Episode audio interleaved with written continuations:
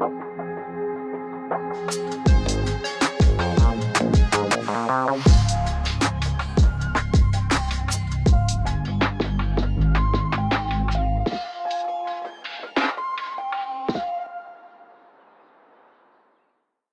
家好，欢迎来到直播间。那么我们呢，非常啊幸运的是，请到了这个海州啊，包括这个我一起啊，给大家去做一个发布会完了以后的第一时间的开箱上手。那么在这个开箱上手当中呢，也会回答大家很多关心的问题。是，那我们就正常来开始吧，聊天吧。开始，好。呃，海州，这个还是呃，看完发布会的这个心情啊，还没有。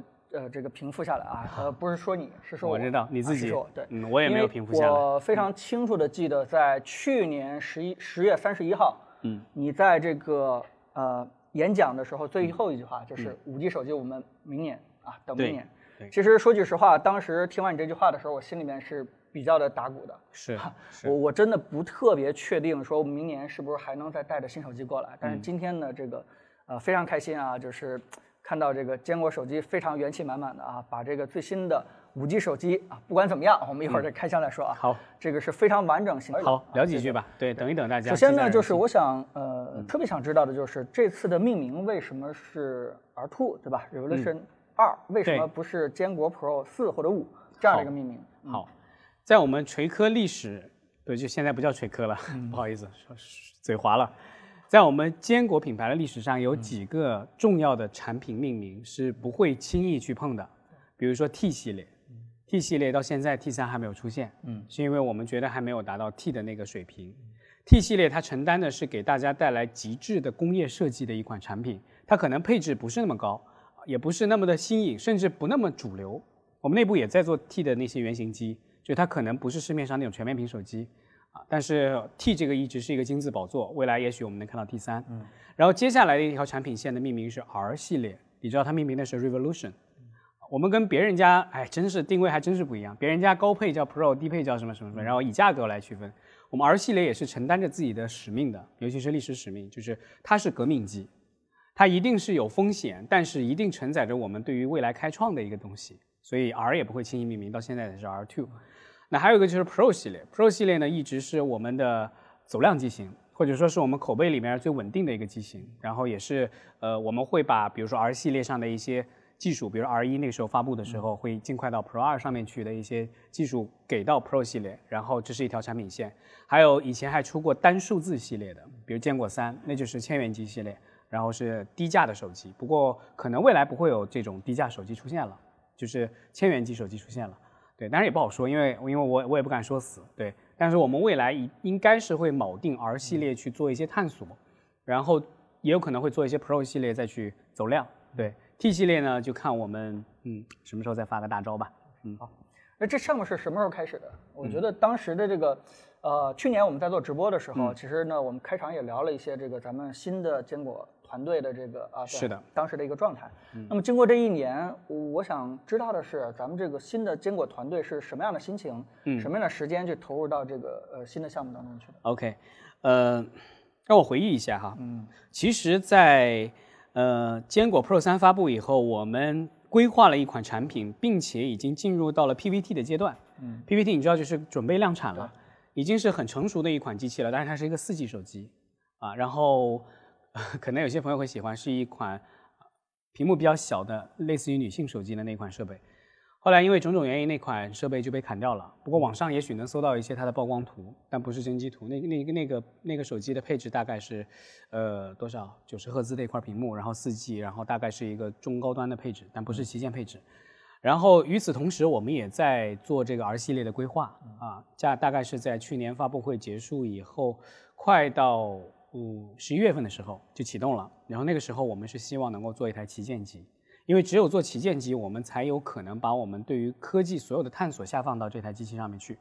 R 系列基本上上市经历了真的快一年的时间才走到大家面前。对我们其实发手机真的很慢，因为，嗯，怎么说呢，就是真的是我们自己做的。啊，不是找代工或者什么做的，所以说时间上确实花费的比较久一些，而且今年不管是相机调教还是系统更新，都花了很多时间，整体上让它的上市时间比我们预期的要推迟了一个月左右。所以原计划是九月底国庆之前开这场发布会，然后硬是推了一个月左右。对，但是确实也做出来了，很不容易，当中遇到很多问题。嗯，好了，我估计直播间的人也都等不及了啊！我们现在呢，马上进入到这个新品的开箱阶段，对吧？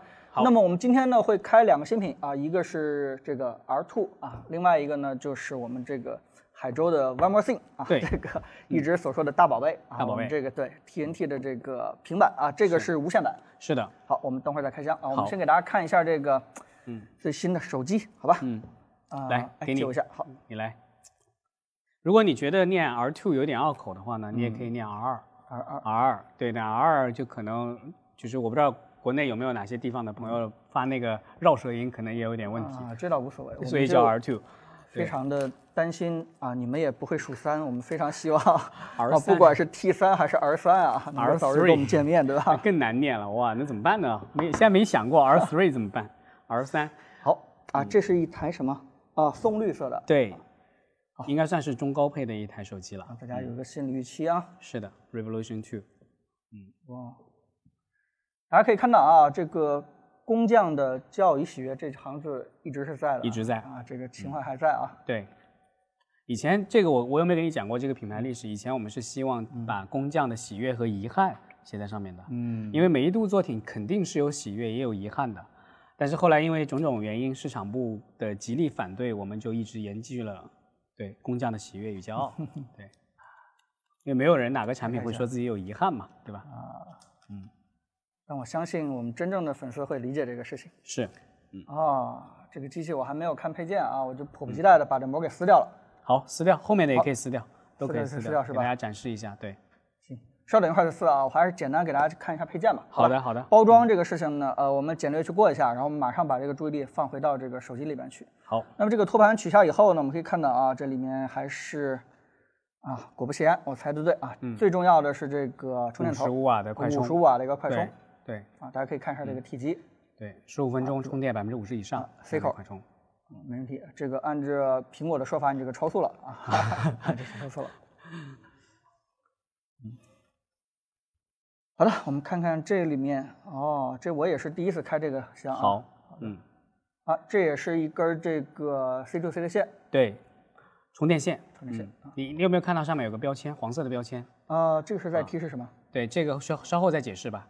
对，这嗯也是一些我们设计上的细节。哦，好的，好的，好的，嗯，我已经知道什么意思了，刚你才知道那个字了。对好，我们看看这个呃资料盒里面都有什么东西，一个卡针，对啊，圆弧形的卡针。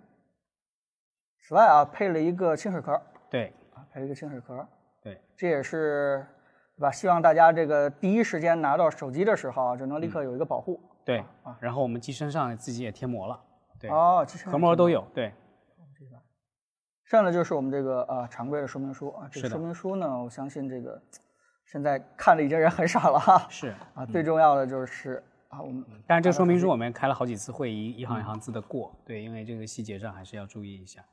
对，好了，行，我们赶快过一下这包装。我们重点呢，其实我已经迫不及待了啊。好看一下这个手机，真正的手机。嗯，这个手机呢是一个松绿色啊，这个其实海州，你把其他两个颜色也给大家看一下吧。好的，这是一台纯白色的手机。好，我们给大家去这个正面去展示一下啊。嗯，我相信大家对颜色还是蛮关心的啊，就尤其是这个质感啊，这个给大家这个第一印象全都从你的这个配色当中来了。是的，看一下对比，这台白色也不是最终量产的，嗯是我们试制的工程机，所以在一些细节方面，你会很明显看到前面和中间是有一点点色差的。嗯，虽然很细微的色差，但是它是废的机器。对，但是我不太清楚咱们的镜头是否能够表现出来啊。但大家如果看出来有色差的话啊，以海州说那句话为准。哈哈。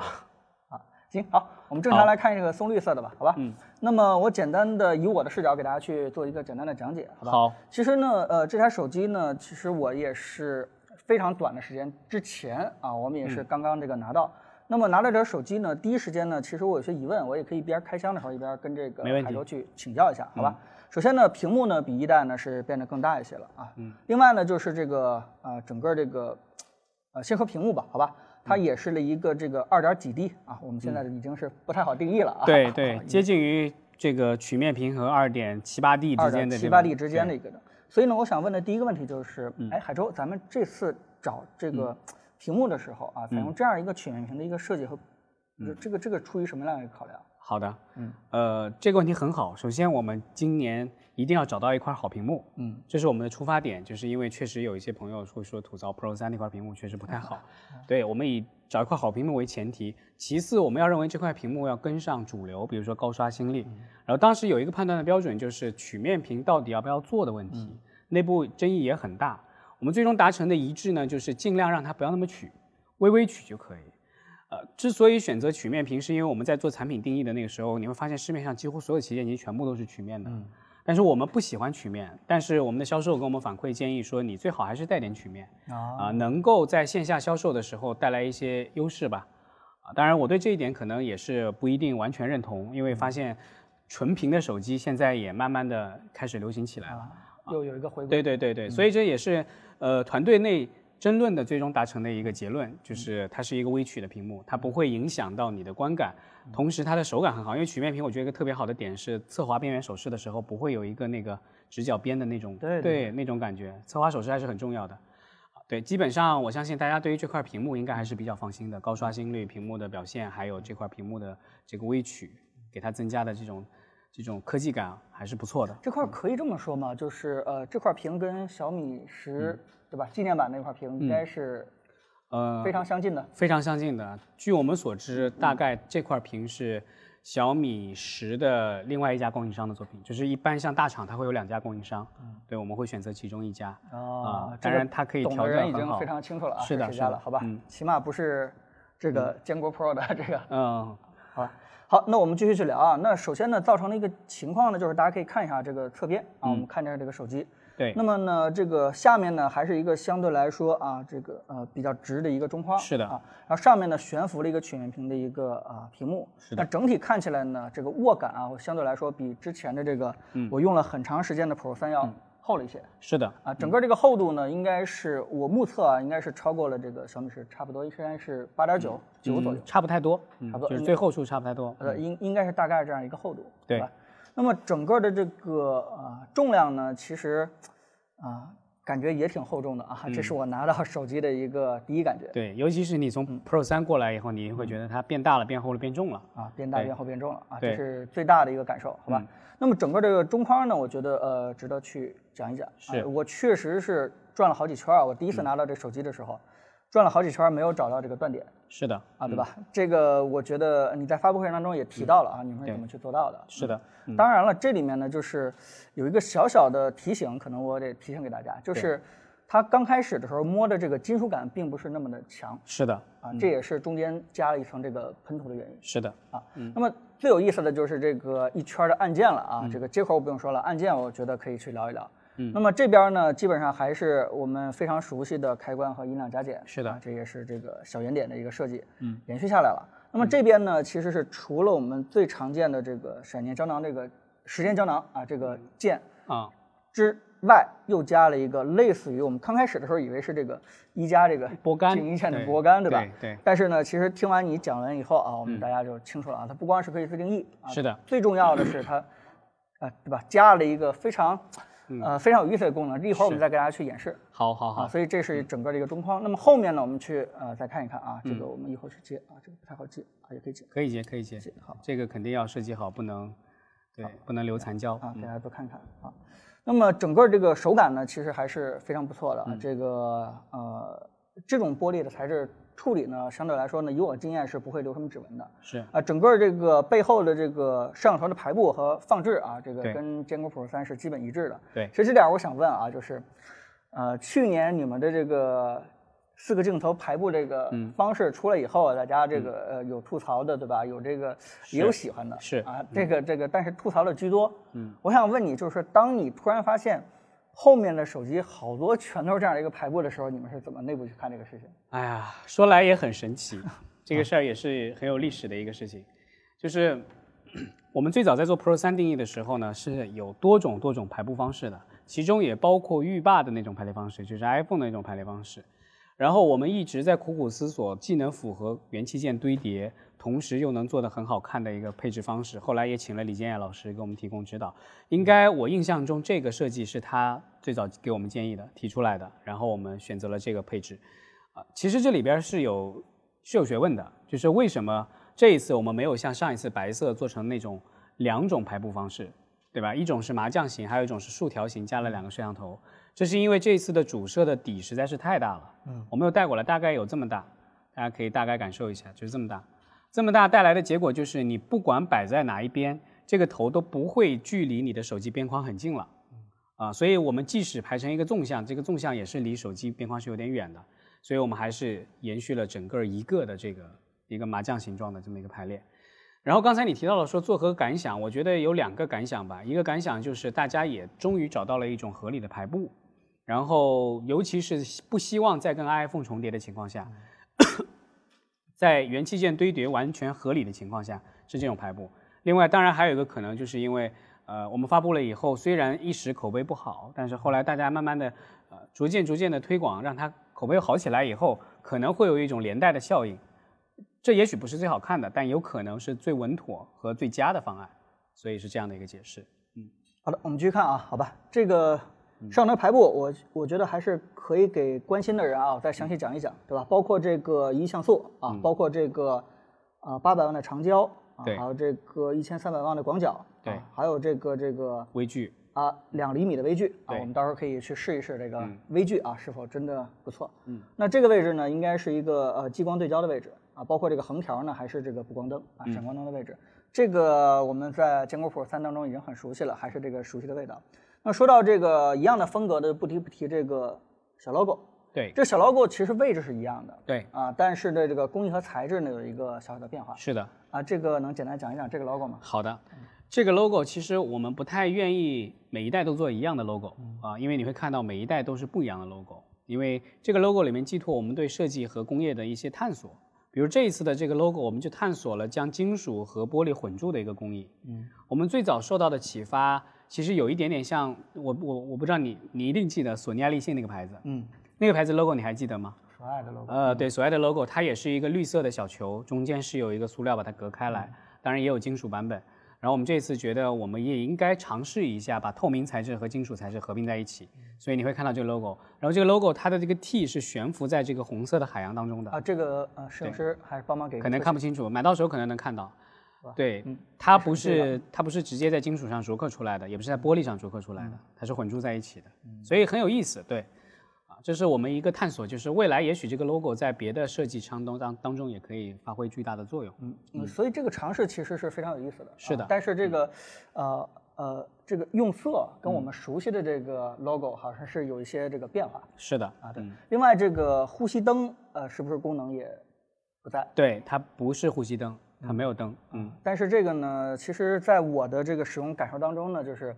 它相对来说在夜间有一些一定程度的小的反光的这样的一个效果啊。你你还是比较喜欢那个灯是吧？呃，我是比较喜欢那个呼吸灯的，是充电的时候啊，能够有一种安心的感觉哈。对对对。好，好，我们继续去回到这个正面，好吧？好。那正面呢，我们正常就开机了啊。正常的开机呢过程当中呢，我们可以简单说一下这个四周边框。好。啊，这四周边框呢，其实看起来是已经非常非常接近等宽了。是的。啊，但是如果说是 你说的用词很对啊，对，如果说是这里边问一下海州，嗯，它到底等宽不等宽呢？它接近四边等宽，并且我们设计初衷也是四边等宽，但是在设计制造的过程当中会有一点点小小的妥协，对，所以在四个耳角区域我们确实没有办法做到完全一致的曲率，嗯，这一点非常遗憾，对。嗯，但是其实实际上你拿在手里的时候，整体的观感给你的视觉的感觉还是很很漂亮的一个框，嗯，对，然后粗细的，尤其边框粗细分别的感觉还好，我们觉得，嗯，对，这个也是呃基本上近期发售的啊，我认为这个从视觉第一感受来说，这是最接近等宽的，对。啊，但是它微微的不是等宽，有一点点缺陷，对。对，好，那么这个摄像头呢，采取了这个左上角这个挖孔，是的。呃，为什么不在中间挖孔呢？因为毕竟这个之前我们这个美人尖呀，还是这个 Pro 三呀，都延续了中间挖孔这样的一个明白风格。我觉得你们的这个系统 UI 可能这样的也好做一些。嗯，为什么改成左上角？因为如果要用左上角啊，不是，如果要用中间挖孔，这款机器可能会耗费更长的时间。嗯，就是它涉及到很复杂的定制啊、开模啊等等的一些时间。具体的工业的方面的问题我不太了解，但是我问过，就是他们一方面说是因为堆叠的原因。左上角可能是最合理的对叠方案，另外就是要联系平场去打这个洞，然后当中有一些试制的过程，对，就比较比较费花花费时间。嗯，OK OK，好，明白了。这些疑惑呢，基本都得到了解答，是好吧？我们现在就直接，我这边不激活了，好吧？你就我们不激活了直接拿一个已经被激活的这个系统软件已经安装好的。好的海州帮忙拿一个相机，我们来给大家看一下里边的这个系统。我相信大家最关心的也是这个里面这个系统上啊。对，这台是我刚才在现场演示的那个演示机器 demo 机器，它是一台应该是最终接近量产的一台 PVT 的机器。对，因为刚才彭总说要在里边演示一些功能，然后要需要一些数据，然后我这边自己的手机里数据太多了，所以就用这台机器来给大家演示。呃，你最想看哪个功能？我可以给你看。呃，首先呢，这个 直接给我们看一下设置吧，好吧？好，我这块屏幕需要再点亮一点吗？啊，我是在这里，我们我们在啊中间这个现在已经上来了，这个摇臂很高级啊。啊，呃，屏幕还行吗？需要我再调亮吗？如果我需要调亮的话，可以打到最亮，可以是吧？好的。呃，我们整体设计的界面还是延续了之前的风格，然后你也看到了，我们提到了那个桌影光桌面光影的效果，应该会在未来几个版本之内推送。这个版本有了吗？这个版本还没有，因为这个版本是现场定制的特别版本。就是其实这个定制不是为了作弊，而是为了改造这个机器，因为你知道每一次演示都有非常非常多的隐患，比如说 WiFi 干扰的问题，比如说声音的问题。哎，我我想具体就是呃聊一下这个功能，因为我在底下听的时候呢，其实也呃非常的有感觉，因为这个我这里边跟大家说一下，我跟方池聊天的时候啊，他我印象最深的一句话，也是我认为这个方池说过的一句名言了，就是他会他认为什么叫做一个图标设计到位，嗯啊，一直设计到他想这个对着屏幕舔那个图标的时候，他认为这个图标才叫设计到位啊，这句话给我印象非常的深刻。所以呢，当他去讲这个光影效果的时候，我觉得啊，这个是只有方池能够做出来的一个是的，确实是他的创意。那么呢，其实我想聊聊他的这个判断原理到底是什么？嗯，呃，他有四个判断原理，其实也是手机与世界融合的四种方式，他来判断。首先就是时间，时间就是钟嘛，手机里内置钟表，然后它会根据你的经纬度计算大概这个这个太阳在哪个光线，在哪个位置，然后投射下来的影子，这是第一种。那那对你手机的这个朝向也要有很强的有一些对，这是第二个，就是位置感知。嗯，就是我们假定手机认为太阳在哪个位置的话，那这时候移动手机它的影子投影会发生变化，这是用了重力感应的处理的那个 sensor。然后第三个是关于对天气的感知，我们希望这个手机在下雪天和下雨天是不一样的。今天晴天，阳光很好，手机可能看起来很明媚；但是下雪天，外面灰蒙蒙的，手机可能看起来也会相对光线阴冷一些。啊，然后最后一个就是什么来着？是呃天气位置，位置对吧？啊，还有光强。啊，光强强，光强，光强就很简单了，就是说太阳下那影子当然大一点嘛，对吧？啊，这是用的那个 P sensor 来感应的，就是其实手机，我相信未来手机也是更多的能感知我们世界的，包括我们也发现一些新的技术，比如说 UWB 那种能够感知物体的技术等等，我们把这些 sensor 充分利用起来，能够让这个桌面更加符合我们对动画的理解。当这里边有 UWB 吗？呃，这里面没有，还没有嗯还没有嗯，OK，哎，这个还是挺遗憾的啊，嗯这台机器没有给大家去展示。但是呢，听这个效果应该是一种极致的拟物化，是的嗯我觉得是一帮啊对拟物化非常痴迷的人才能想出这样的一个功能，好吧？我看一下有没有哈，啊，看有没有？看一下，应该是没有了，因为这台很早就封版了，就是我们业内术语叫封版，就是为了让发布会稳定。哎、有哎，有有有，桌面光影有，那说明这个版本还是比较新的。好，然后我不知道现场能不能看得出来，我换一个稍微啊白一些的壁纸，换一个格子的壁纸，哎呦，我们这些壁纸主题都非常漂亮。嗯，然后这是一台五 G 手机，是是有手机吗？这是五 G 手机正在下载，不过这个直播间可能信号不太好。等它下载完了以后，也许我有没们就能看到有换一个已有的浅色的？已有的浅色的哈？对对对，嗯，没有，我看一下，还真没有。啊，那我先看一下能不能看得出来，看不出来。看不出来的情况下的话，透明主题，然后换一个白色的壁纸，好吧？透明主题，然后桌面壁纸，找一张，啊，我直接截一张吧，截一张白色的区域，然后看看有没有可能设计成白色的壁纸。这个环节本来方时也想说要不要在现场 demo 的啊，但是 demo 因为要拉着一根线，可能 demo 的效果不太好。然后我们直播间的人有眼福了啊，有眼福我们 我们等着海州给大家这个设置一下对啊。我设置桌面壁纸，然后裁切，然后选择白色的这一张壁纸，哎，这时候就能看到了。嗯，来，感受一下，这个是光强。嗯之所以光这么弱，你知道为什么吗？嗯，今天晚上吗？对呀、时间到了晚上了，所以光还是比较弱的。但是你如果一定要把它竖起来的话，你先给摄像可能看不到，，对，我是能够看到了。你是能看到的哈，嗯因为晚上可能比较弱。我看看能不能改个时间，欺骗一下这个手机哈。啊，应该不行。它如果是联网识别时间的话是不行的，但是如果我试一下啊，时间在哪里改？我现在有点晕，嗯，在这里，自动设计关掉，然后把时间调成上午十点多钟。好，我看一下，这时候稍微会好一点、啊，会好一点，影子会强一点，但是在这个位置你可能还是看不到的，我不知道怎么能看到。啊，对你你还是往下一点，它那个往下一点哈对对照。对你能看见哈这个影子这样竖起来。对对对。对，转一圈以后，对，这个太阳应该是大概在那个位置，那个位置是什么方向呢？我们看一下这个指南针，那指南针要校准一下，十点钟的太阳应该在东南方向哈。嗯。哎呀，东北九十度，OK，行，我我觉得是这样，海州。对，东咱们在差不多那个角度。对，咱们在镜头前面给大家能够简单看一下，我觉得大家就能够感受到这个功对对对对，啊这个嗯，啊，总之呢，我我不知道大家能不能看清这个功能啊。对我来说呢，就是啊，就像每个图标浮在上面一样是的，啊，这个取决于你这个后面的壁纸啊。对这个如果浅一点的话，它效果会更加的明显。是的，嗯，啊，蛮有意思，蛮有意思。好，是的。那第二个功能的话，简单再讲一下这个时间胶囊，好不好？好啊哎，你看现在这个桌子放在这儿，光是从东北东南方向过来，所以影子在左上角 啊，。左上角。你会觉得有点奇怪，为什么这个影子一般的浮雕影子不是从下面出来吗？嗯，啊，它会从上面出来，对，很有意思的一个功能。我们后面可能会做一些它的精简版本，因为它同时调用四颗 sensor，对性能和耗电有些要求，对，可能会做一些只有时间或者只有位置的一个光影变化。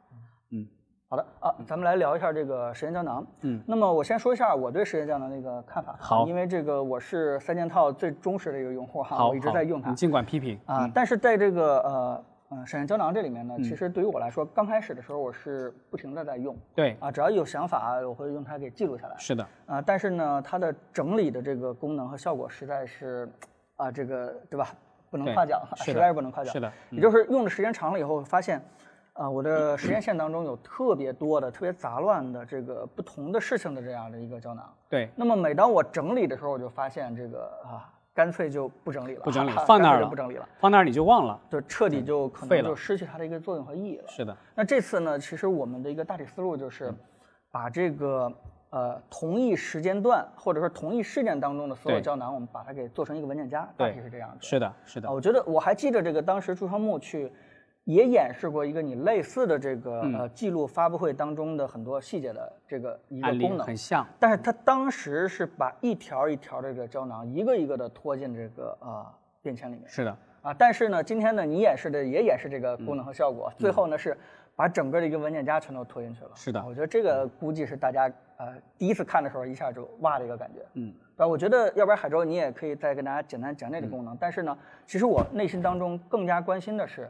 它到底在后台识别我的哪些行为会认为是一个有意义的一个一个内容和识别成胶囊。好的，没问题。我是先回答你问题，还是先把时间胶囊的历史给你讲一下？就是这啊，个讲讲吧，功能怎我么出来的？们还是挺想知道的。好，嗯，其实胶囊键的这个胶囊功能和很多用户跟你反馈是一样的，我们也做了大量的用户调研，就是第一个问题就是整理怎么办的问题。就是罗哥以前也跟我说过一句话，就是任何效率工具遇到拖延症都是一个大麻烦。就是如果你懒得整理，比如你拖延了不整理，一千条过去了，你想这样就很难了。所以对于这些用户来说，他们最想要的是希望能够有一个文件夹的概念，能够把同类的胶囊整合在一起。啊，比如说关于灵感相关的在一起啊，比如说创意相关的在一起，这是我们的第一个初衷。然后第二个初衷就是怎么让他们归为文件夹。所以你会看到，在时间胶囊里，你又可以用一种手动的方式去拖拽、合并一下啊，就是跟我们平时拖拽文件夹进行一个组一样。我们还是希望能找到一种更加科学、更加自然的方式去归类你的文件。啊，其中有一些电脑上传统电脑上比较常用的方式，比如说同类型的文件进行归类，然后还有可能是同一个时间的东西进行归类，然后还有是相同文件格式的，或者说主题关键词差不多的进行归类。我们也尝试了很多办法，然后我们在所有的办法当中去寻找一种最懒人的方式去整理啊，那可能就是时间胶囊现在的这个方式。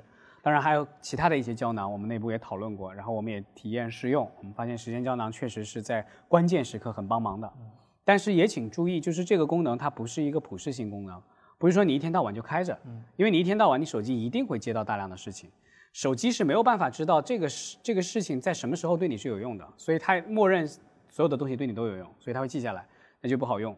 所以以时间戳为概念，一头一尾这个时间段里边的东西是重要的，就是这样的一个问题。对，所以需要使用者有这么一个意识，对吧？是的，在这个时间段之内，可能我要记录一些东西了。这些东西很可能是在未来的时间之内是应该成为一个事件啊，作为一个文件夹的存在的。对对对那，这个场景其实还蛮多的啊，比如说我想到的，对吧？这个游记，嗯对吧？尤其是我们这个，对吧？这个去到一个公园里面啊，或者说到了一个新的一个地方的时候，其实我们就应该有意识的把这个时间段呢给它打开。是的，啊，对吧？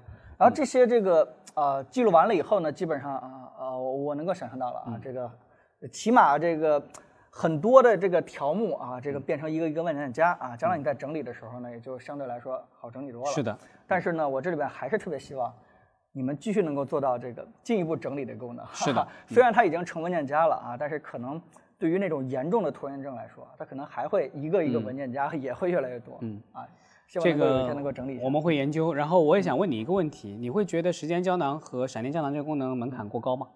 你个人觉得？首先是这样，就是说，最开始的时嗯候，我是非常认可啊、对于这个闪电胶囊应该有一个实体按键的，对，因为对于我来说，它是最直接的一个触发，我连用这个黑 Siri 或者是嗨小爱，嗯，我全都不用去说了啊，直接按键当中呢，我对着它就可以把我的想法去记录下来。嗯所以如果从这个角度来说的话，它的使用是一点门槛没有的。嗯，啊，是一点没有门槛没有的。但是呢，就是说，呃，最关键的就是后续的一个整理。其实我一直在想，就是你们会把这个功能往一个啊、这个呃 To Do List 的一个软件的、时间管理的一个软件去做，还是嗯往一个记事本的上这样的一个软件去做？那么今天呢，我已经看到你们的一个选择了，对吧？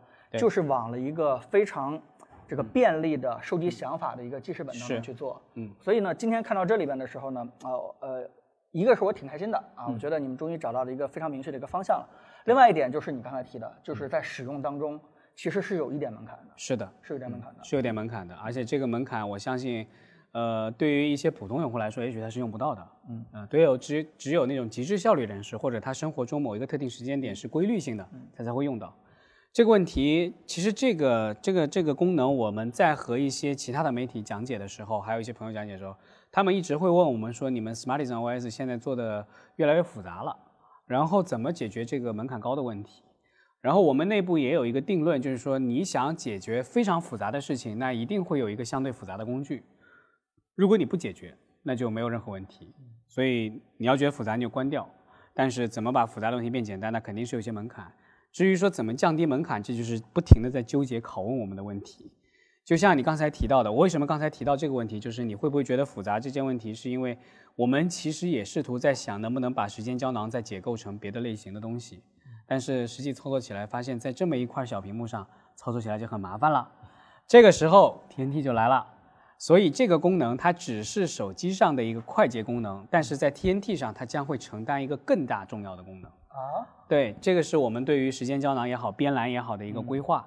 所以你看到这一次的 TNT 二点零系统里边，把胶囊这个按钮放在机身的右下角，有一个独立承栏的东西，它非常重要。对，它承载着我们未来的时间胶囊还有胶囊的一些很重要的规划。呃，我可以透露一些我们可能未来会做的功能哈，但是呃，我估计友商也不会抄了，因为可能没有这个大屏系统的话也抄不了。嗯我们比如说希望能够把胶囊也好，这个边栏也好，变成一个智慧边栏，能够用 AI 去帮你解决一些问题。现在你所有的这些东西全部是要靠打字输入，嗯或者插入，或者说话。那未来有没有可能，比如我是一个记记者朋友，我打开这个侧边栏，或者说这个胶囊以后，你跟我采访的东西，我自动给你分段，然后以大爆炸炸开，然后你在左边的稿子里面你选中它拖过去，或者点一下就过去，可能是要比一个速记员帮你记东西更快的一种方式。还有比如说，我记不记得你呃那个 TNT 一点零时候有一个 Pocket 不水晶球的概念，嗯，就是它是有个智能的预测边栏。哦，明白了。对，就是这个边栏能够预测你下一步需要什么，然后想办法给你提供一些东西，这是我们的一个大方向。当然，时间胶囊其实是当中迈出的一个步伐，只要我们能继续做下去的话，我们相信越来会越会接近未来。对，明白啊，这个未来已经让我们都看到了啊，很兴奋的哈。嗯这个尤其是这个功能，其实我在听的时候也是觉得呃呃非常有感觉。嗯，但是呢，就像你说的门槛儿，我刚才忘了插一句了，其实就对于使用的时候，第一步就有一个门槛儿，就是它有两个按键。对，对吧？对于我来说呢，当时我就要做一个判断，我到底是应该用这个圆的按键去长按去解决这个、这次的这个嗯记忆，还是说啊，我可能后续还会有一串儿，我需要用一个开关来解决。对，所以我也特别希望你们在未来的时候可以继续啊再整合一下，再合并一下。对操作逻辑可以再简单一点。我相信的话，大家用这个功能就会用的更爽一些。好的，好的，好吧，所以呢，那那这功能其实蛮不错的啊。另外一个是，可能我简单说一下这个大家可能关心的一些规格上的一些事情吧，好吧？这个是一个九十赫兹屏幕，好吧？然后这个在设置的时候，我们可以看到啊，它有一个如果连了这个外接的我来 TNT 的时候啊，这个我们会它会限定到一个六十赫兹的一个屏幕，对啊但如果说是啊没有连的时候，你可以把这个啊还原到九十赫兹还原。到九十赫兹啊。另外呢，它电池呢也比上一代要大了不少啊，变成了四千五百多毫安时。对，啊，这也是这个厚重啊换来的一个好处之一了啊。是五 G 手机对于续航确实考验挺大的哦，我们也希望它能够更大一些。对所以这些规格呢，大家如果是挺想知道的话，也可以这里边简单再说一下。好，我们继续去聊软件，毕竟软件是它一个最大的一个特点。是，那么其实这里面呢，呃，我们在内部沟通的时候啊，也会有人提出来，就是啊，都这个时候了，为什么还不做无线充电？对，呃，我我有这么个猜测啊，你说对不对啊？嗯这个会不会是呃为了去保证一些无线传输的带宽，所以可能对无线充电去做一些取舍？对，你说的对。嗯，其中一方面是因为它本身有电磁干扰，然后还有之前我们去年说过的，它和那个 4K 输出是有一些干扰的。嗯，同时在堆叠上，如果想要再加无线充电的话，可能还会再厚一些，所以这可能是一种牺牲。啊，我们也很遗憾，就是我们也试过，比如说你知道友商的那个 E EMUI，还有那个三星，它它的外接输出可以限制一下，限制两 K 以内，这样我那个排线就不用那么粗，然后无线充电跟它叠在一起的时候不会有电磁干扰，然后就可以用了。但是我们坚持要 4K，因为我们相信未来一定是高分辨率的屏幕，不会再走向一个退步的道路。对，所以这算是一个遗憾。但是我听说啊，我听说未来也许有可能能解决，只要我们架构工程师能够想办法把厚度控制在一定的范围内的话，啊，就是能接受范围，不能特别厚，那是有可能解决。但是这一代确实是尽力了，嗯，OK，好，嗯，明白。下面就可以聊到这个我最喜欢的 TNT 功能了啊。谢谢呃我先简单呃带点私货，好吧？好，呃，因为呢，我为什么特别喜欢 TNT 的功能？其实从我做手机评测第一天的时候，其实我就也梦想过这样的一天，对吧？嗯就是当大家去聊这个手机的平台的性能越来越强大的时候，啊，慢慢已经接触接触到这个呃台式机的这个平台的性能这个这条线的时候，是大家可能会自然而然的就会想到，我们为什么不能把这些事情全都放在手机上去做？是的，啊，我觉得很多人会有自然而然的这个想法，因为毕竟我们的桌面的发展的历程就是从一个东西越来越多，慢慢慢慢极致简化、极致简化的一个过程。对，那么当我们的手机完全可以解决电脑上的一些事情的时候，那时候我们的桌子上可能就是一个屏幕啊，或者说一个小的平板，再加一台手机，两个东西就已经完全可以去解决了。是的，那么我一直等待这一天的这个到来，而且我也，呃，毫不这个恭维的去说啊、我也不停在研究其他两家的这个桌面的一个系统，因为这是我要的东西。对，我呃非常清楚，就是真正把它做到可用、易用啊，并且这个呃很很下功夫、很下心思的啊，其实就是这个呃咱们这个天梯了天梯了，对，甚至我可以口出狂言，目前这个星球上手机和电脑融合起来，我们现在应该是最好的。好吧，一会儿这个开箱的时候我再给你提出点质疑和问题好啊。，质疑和问题，好，那么现在我们终于聊到这个 TNT 了啊，TNT 呢这个时候呢，要不然海州我嗯们开箱，直接开箱吧，好吧？好，估计大家也挺想看了啊，这个嗯 TNT 搭配咱们这个平板，我相信来说是一个最好的组合啊。好，这个 One More Thing 我相信还是非常能够炸到大家的，嗯是吗？够意思哈。对，因为你在上台讲的时候，我在底下的不停的在看我们直播间的大家的一个弹幕。啊，OK，呃，说句难听一点的啊、当你的这个价格出来以后，马上就要结束这场发布会的时候，其实大家情绪相对来说是有点悲观的。散了散了。对，有些人就说啊，打扰了，打扰了。哦但是当你的 One More Thing 出来的时候，我相信大家这个注意力啊和兴趣啊嗯，不好意思，一下就回来了后封的，我们我们这样子啊，我们直接不管优雅不优雅了哈，我们直接就开了，是吧？这一台应该也是就是对工程机所以我们赶快让大家这个一睹为快吧，好吧一？睹为快。你因为 One More Thing 是我们特别设计的一个环节，你在看之前的东西，你会觉得它它真的结束了吗？你有预期吗？啊，这个你这个知道了，这个问题你没有办法回答。对可能弹幕里的朋友可以回答一下，就是《One More Thing》之前，大家是不是觉得发布会真的结束了，还是说心里有预期？待会儿导播老师可以给我反馈一下，我们看一下哪边的更多一些。对这个你的保密工作做的还是可以的，可以的，啊可能这个最最最最终泄露的只有天梯购这个名字，对对对产品 ID、用途这些都没有泄露，这一点还挺好的。对，对对对，所以你可以给大家一个效果啊。其实这里边又说到两年前了，对吧？嗯如果当时的预期不是那么高的话，把它当成一个 one more thing 的话，我相信局面可能是不一样的。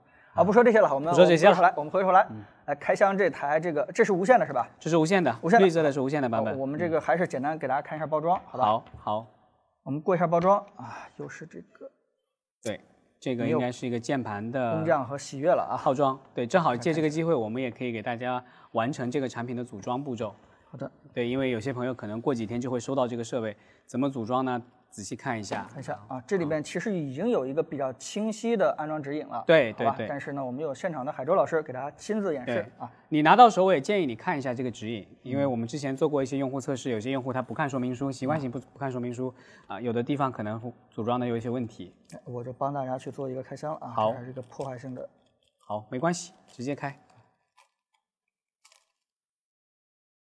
嗯，好，键盘和这个后壳套啊，清晰的展示在我们面前了。对。啊注意这是两件啊，两件，完全是分体的两件对，啊，这个。完全分体面后面，嗯。给，大家展示一下。好，完全分体的两面，一会儿这个海州啊给我们演示一下怎么去安装。好的，好的，啊，我们先放到这儿。其他的两个东西呢，我们也一下带过。好，首先这个无线的里面还是带了一根线的。对，啊，这是用来第一次做匹配用的。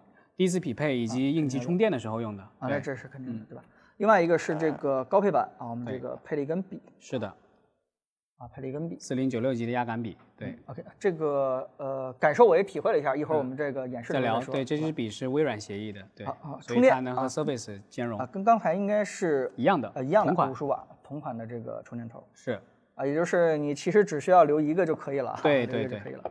另外这个呃线对，啊也是同款了，对也是同款。也是同款。我觉得这个秘密你现在就揭晓一下吧，好吧？给大家去讲这个小标签上面大家可能看不清楚啊，写了一一两个字，用于充电和用于投屏。嗯，用于充电是打勾的，用于投屏是打叉的。因为我们知道有一些用户在我们的开箱测试环节当中呢，内测的时候呢，会有拿这根线直接拿手机连接起来的，会有这样的用户，然后我们会做这样的提示，并且在这个地方以及这个地方也都做了提示。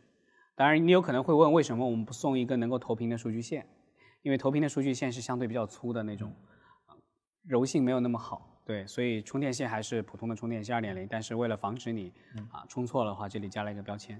这里值得一提的是，我们做事情的时候方法和以前是不一样的。就是用户测试这件事情，拿这件事情来说，我们以前在锤科的时候，其实用户测试测试做的不多，比如说怎么开箱、怎么流程，然后我们是凭着自己的开箱的直觉去做。然后这一次呢，我们呃，因为这款设备时间还是相对比较充裕的，我们做了好几轮开箱测试，包括这个盖子怎么组装，女性用户拿到手怎么组装，然后这个线怎么插，这些我们都做了一些测试，然后嗯做了很多的指引，这个是我们在字节也算学到的一些经验。对，嗯好，明白。好，我们这个海州，要不然的话，我们就直接把它装上，我们再给大家去讲细节。没问题，好好没问题。首先这个盖子我给大家介绍一下，有意思的拼装环节啊。对，它是一个可以折叠的一个任意角度的一个支架。对，然后因为男生用户可能对 Surface 比较了解，对这个支架的预期是有了解的，但是我们发现一些女性用户对科技不那么感冒的，然后他对这个支架可能是有些呃不了解。我们今天来组装一下。首先这个贴纸可以撕掉，这个贴纸是也是一个指引。对，然后这边我们把它盖过来。对，把里边这个因为工程机，所以非常不好意思，这里这个贴纸不管了，这个贴纸我可能要除一下。非常抱歉，这个这个机器拿的有点儿不是新机器，好，不过正好借机来比一下厚度啊。比一下厚度。啊，来，我还缺一下德，比一下厚度。这个布我可以用来擦这个吗？可以。好，专门准备的。这个平板其实做的是很到位啊，比手机还要再薄一点。对，嗯，其实还可以做得更薄。如果说我们愿意再砸更多的钱，让它成本再贵一些的话，可以做得很薄、很轻。对，嗯平板部分的重量大概是六百来克，嗯，六百二十多克吧。对这个这个重量其实是拿在手里面，对吧？哪怕是单手，其实也是可以去操作的。对，对，然后我们现在这个背后使用的是一个粘胶，这儿有个易拉手，然后我们先把它折起来，为了好贴，然后把它撕开这个粘胶，对，然后有一部分用户呢习惯直接这样限位这样贴上去也可以，那我们建议的一种贴法呢是把它这样放，因为它的底部有一定的磁吸效果，就是很微弱的磁吸效果，然后把它这样整个哎盖上去，然后就把胶给粘好了。这是我们比较推荐的一种贴法。当然，你手如果能摸到很稳的话，也可以那么贴，都可以。对，这样就完成了支架部分的组装。然后它是这样的一个支架，对，能够把它架住。嗯嗯。然后最低可以这个角度，最高可以这个角度。对。然后这个是键盘部分的，这个你肯定就大概知道，就是首先笔可以吸在这儿啊，然后这个地方有一个膜可以撕掉，然后这个吸附起来。这个东西可以撕掉，不好意思，一撕掉，然后这个贴纸可以撕掉，这样就完成了一套机器的组装了。嗯，好，这个形态呢，其实我们每个人都见过啊，大家一看到想起这个 Surface，Surface 啊，Surface，包括这个我在试用的时候发现，这个键整个的这键盘手感啊，包括这个鼠标的手感，对，其实都跟 Surface 是非常相近的。是啊，这个已经，呃。起码是我们这种文字工作者是愿意在上面去打东西的，对，打字和这个编辑这个文本的。是。那么在这个形态当中呢，有几个事情呢，这个呃，我正好去质一下，去问一下啊。这个形态呢，包括这个本身这个呃主体，我觉得做的是非常优秀的，我觉得先肯定一下啊。包括这个感谢啊，这个这个呃边儿啊，对吧？包括这个边框啊，其实做的蛮不错的。那么有几点呢，就是说，哎，海州，你为什么没有考虑这个全磁吸的方案，而是中间要贴一下呢？好。这是一个好问题，这是一个跟重量搏斗的结果。嗯，就是如果要做磁吸的话，机身和背后的支架都要多加一些磁铁。嗯，然后呢，我们又觉得我们这款设备它本身是一块屏幕嘛，就是它是有一个支架作用的，所以我们采用了这种贴的方式，这样你拿成平板这样用也还可以。一旦用磁吸的话，可能就会很重。你知道那个 MacBook、呃 iPad Pro 的那个妙控键盘那块磁吸那个壳本身就很重了嘛。对，就是这是一个方案，就是如果未来我们能找到更轻的磁吸、稳固的方案的话，我们可能也会使用那种方案。啊，对，嗯，OK，好。那第二件事呢，就是这个，呃，这支笔了。嗯，这支笔呢，其实我我感受了一下啊，这个手感是非常好的。嗯，但是这个它是无法这个，对吧？磁吸充电的。没法磁吸充电的。对对对。这是成本考量吗？成本考量，纯粹是成本考量，因为我们也不希望这支笔单卖能卖很贵。我们这支笔应该还算是，我不记得现场价格了，应该还是比较便宜的笔。然后也希望呢就接近上千。然后你要做这个磁吸充电，它的成本也会增加。我们估了一下，如果要做的话，其实是可以达到将近再加一千块钱这样的地步。啊，对。那最后一点小遗憾呢，就是啊，其实我非常希望这个键盘啊，嗯，真在使用过程中有一点点小的抬起，抬起，对，这样的一个这个倾斜一点的，我们打字会更加的舒服一点。对，对吧？嗯，这个这个方案我们考虑过，其实特别有意思，就是我们本来有一个数据线放在键盘这个位置的一个设计，然后可以把它抬起来，把数据线拿开，叭下来可以拿数据线。这个有点像那个 Surface Pro X，你知道吧？对对对。它是把那根扁扁的笔放在这个里边儿，对，然后把它一抬吸上去。因为因为它在一定程度上也会增加一些这个键程。对对对，它会增加这个舒适感的。但是后来我们也放弃了，因为呃那个要做进去就怎么样的话，其实这个东西已经是完全是一个新形态的东西了。对吧？是的。呃，我相信这个像我们做过产品的人都知道，其实我们去做一个完全新形态的东西，其实是非常难的。是的。啊，这里面呢，这个不能是我们这种随便就是啊，我们希望做成那样那样。其实很多这个技术啊、成本、这个使用性上、配合上的一个整体的一个考量，对吧？所以这个形态呢，其实我是非常喜欢的。海州，你还记得在这个？哦，不好意思，这个这个机器还真是有点问题。这台机器因为是后装机器，所以它键盘跟那个壳不是绿色的。所以我的我这里有一台纯绿色的机器，这才是最终大家能拿到的版本哈。啊，这给大家说一下。对对对对对，这是绿色版本，那个是灰色版本的那个线。嗯对，所以也都摆在一起吧。摆在一起。也都摆在一起吧。对，它是一个组装机。嗯。啊，就是呃，海州，你还记得两年前在这个五幺五啊鸟巢发布会之后，咱们通过一次很长的电话，其实我们当时聊到过这个产品，是对吧？当时我们全都是对这个产品其实是很有感觉的。是。啊，当然了，这个。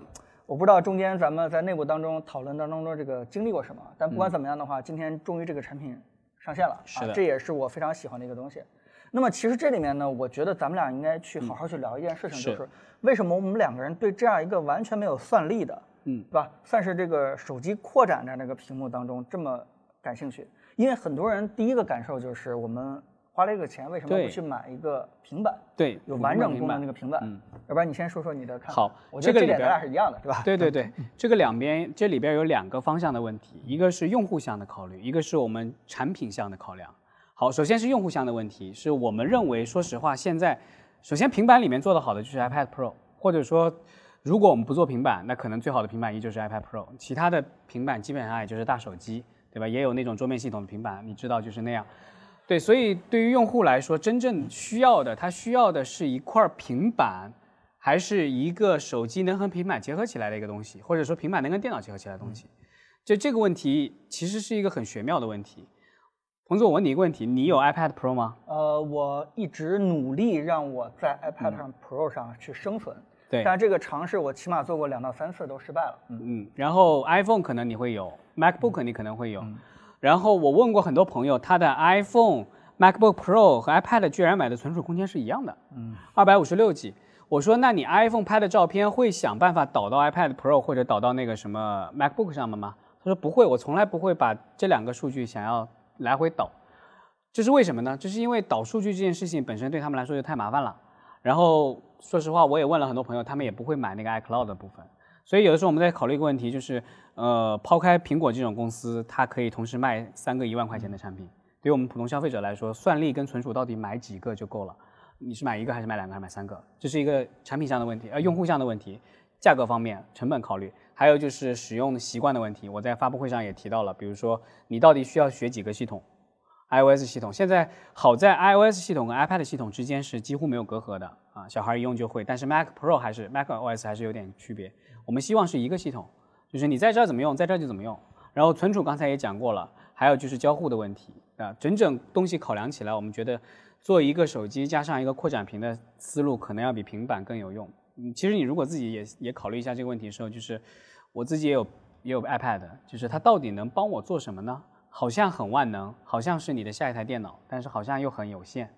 但至少对于我来说，这款设备我们的努力，现在我们内部用它办公。它是有可能接近到办公的体验的，对。然后从技术上来考虑这个问题，我抱抱歉我说的比较长啊，没关系没关系啊，就是我们为什么要做这个东西？其实说实话，这一代产品在最早规划的时候里边是留了兼容的空间的，就是如果我要把它改造成一个平板，其实是有希望的，只是无非把 CPU 和内存放进来啊。然后这个产品没有放弃，未来如果说大家真的很需要很需要一个 TNT 平板的话，我们可能也会考虑做这样的一个产品，卖钱嘛，对吧？谁跟钱过不去啊？但是现在不是。为什么？因为我们不愿意做一些技术难度小、来钱快的东西。我们觉得 TNT 和手机之间的这种连接才是我们未来必须要专注的一个方向。因为现在是手机变电脑，未来可就不是了。我在发布会上提到，所以为了从科研角度来讲，我们做好这个产品就离未来更近了一步。这也是我们做这个产品的一个导向。对。行，哦，我觉得结论，我觉得咱们都是一样的，对吧？达成一致。我觉得可能的推断的路径和理由可能不太一样。不太一样。那对于我来说是非常喜欢这样一个东西的原因呢，就是，呃，我觉得也是两个层面来说吧。啊，第一件事呢，就是说应用层面，对吧？这个很多人都会觉得我，呃，我做同步云同步啊，好像似乎已经可以完成一个。呃，转移平台的一个无缝的衔接的体验，但其实实际情况是不是这样的？是你作为这个 iPhone 用户的话，相对来说好一点，但是也有很多问题，我们去说。对。但是在这个安卓的和 Windows 这个，对吧？这个领域当中，其实这点做的是非常不好的。对。各种这个同步不到位，对吧？各种这个你的照片呀，对吧？很长时间还没有在这个云端去看到。是。那么其实这都是表象的。那其实很多的时候，我非常愿意去观察别人在使用工程的一个习惯。嗯，我相信大家现在已经越来越多的人在这个办公桌上啊去做这个办公应用的时候，突然会发现一个现象，就是手机会自动的跑到你的手里面。对，它它会跳到你的手里面。太对了，它不停的会跳到。离不开。对的，就是我自己写稿也是这样的。我给自己这个不管是什么番茄工作法，我给自己规定这个半小时一定要集中精力。但不知道为什么到十几分钟的时候，手机就一下就跳到自己的手里面。对，当然我会仔细去看到它，原因很多种啊，对吧？包括这个呃朋友圈处理信息呀，处理信息、打电话呀，有时候这个对吧？有时候一个抖音呀，对吧？这甚至很多我发现，就像你在发布会当中所说的，很多的软件其实只在手机平移动平台上有，是而在这个 PC 平台上其实是没有的，对，是没有了，是吧？是的，这个朋友圈、抖音等等的很多这些东西，其实只在你手机当中还能还能看到，是的啊，还有还有挺多的了哈，对吧？这个，呃呃呃，举例子就就太多了，太多了不光是这个，嗯。这个而且你用过一些，比如说多屏协同的方案吗？比如说硬是把一个手机屏幕投到 PC 上的用法，我不知道你用过没有。呃，就是因为交互的原因，一个 Windows 系统跟一个安卓系统叠加起来，其实还不如手机拿起来用的快。对对对，对，举个最简单的例子，我之前也一直在尝试体验友商的那种方案，比如说像三星，它可以把 DeX 投到一个大屏幕上啊，投到电脑上或者什么，但是我始终会觉得他们是两个系统，嗯，两个系统的融合是灾难性的，对，啊，虽然也有拖拽的方式，然后这套东西呢，比如说手机部分，我订个餐、订个外卖，我刷刷就点完了。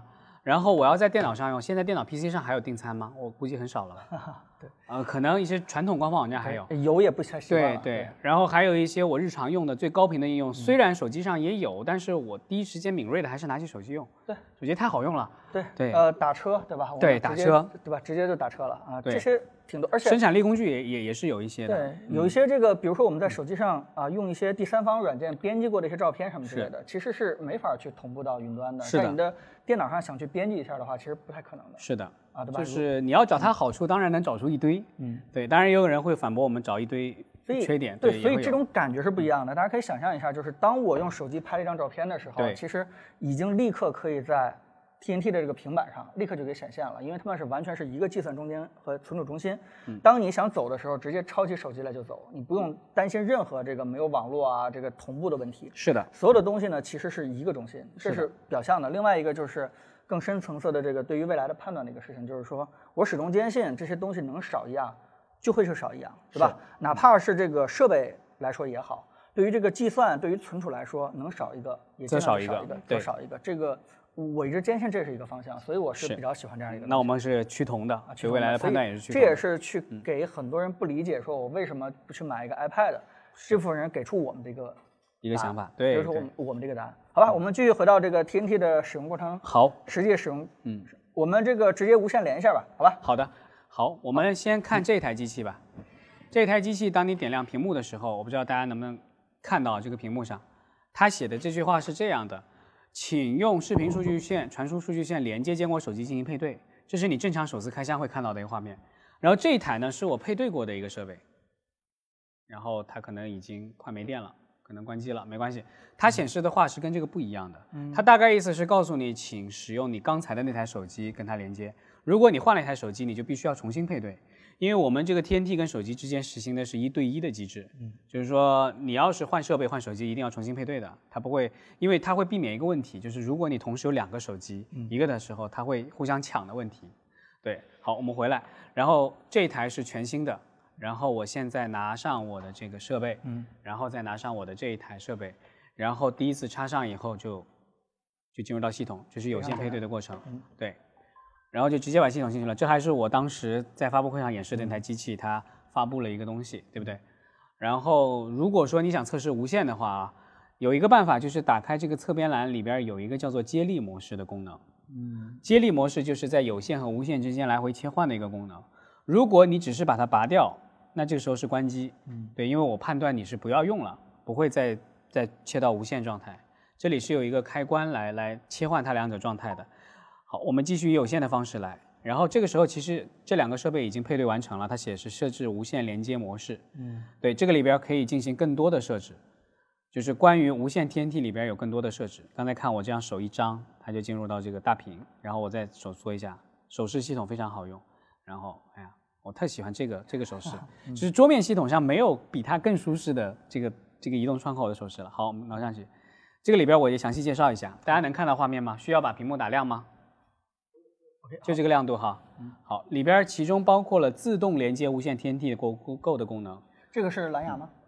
对，它是两个设备先通过蓝牙先握手，嗯，通过蓝牙来进行距离检测，嗯，然后再进行这个设置判断是否要自动点亮，对，自动点亮，自动连对，然后自动点亮，我先把它打开来，好，然后接下来是接力模式的开关，接力模式的开关打开来以后，我们在后台将会启动无线模块的连接，嗯，然后接下来是始终向手机充电和自定义充电模式，我现在设定是手机装始终向手机充电，它就会一直给手机充，充到满为止。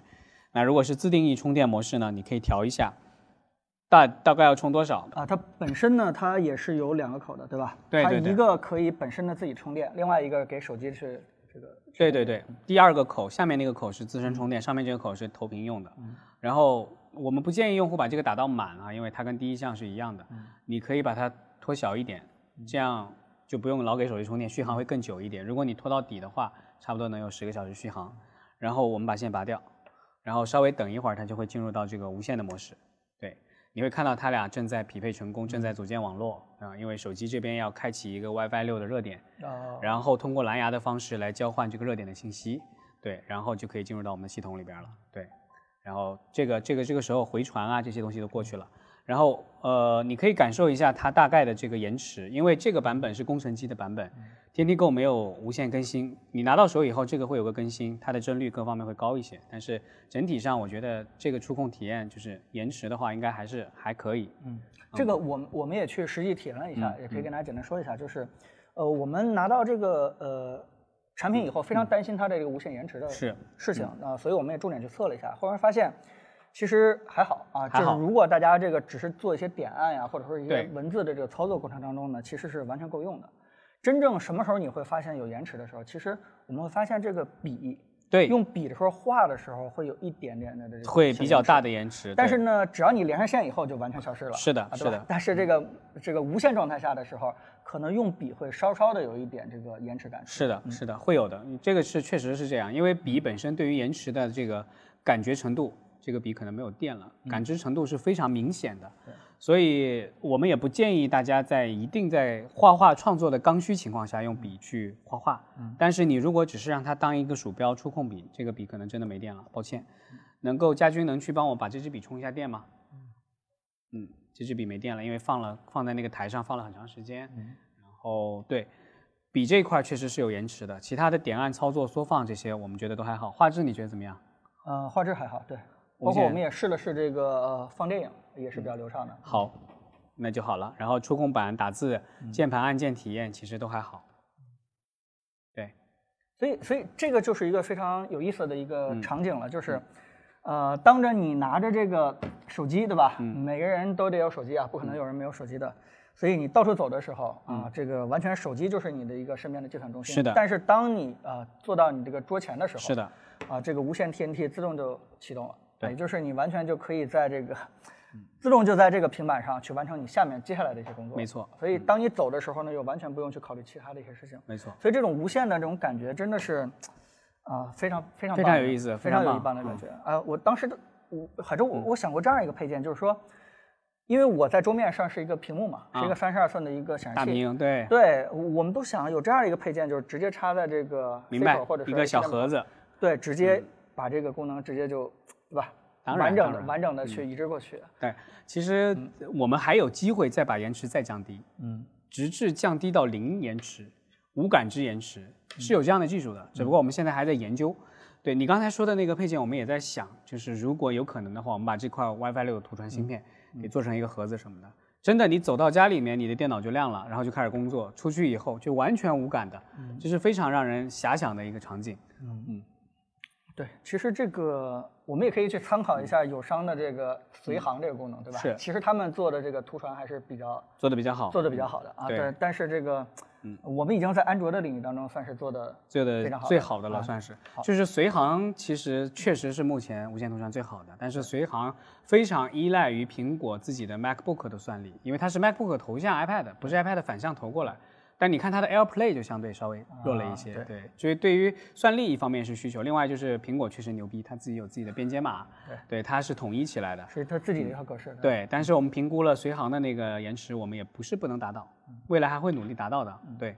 嗯行，好，我们继续看看这里面的这个内容吧，因为我相信大家特别关心的就是大屏生态。是的，呃，每个人都有这个想法，就是把笔记本干掉。对啊，因为如果说你不是特别重的这个呃这个性能的需求者啊，不管你是这个剪视频还是打游戏，只要是一些轻度办公的时候，你会发现绝大多数的功能其实在手机上是可以解决的，是满足无非就是满足的不是那么好，从这个操作呀，从这个界面呀，是否对大屏有个适配啊，这些东西其实可能不是解决那么好啊。那么我们今天这个。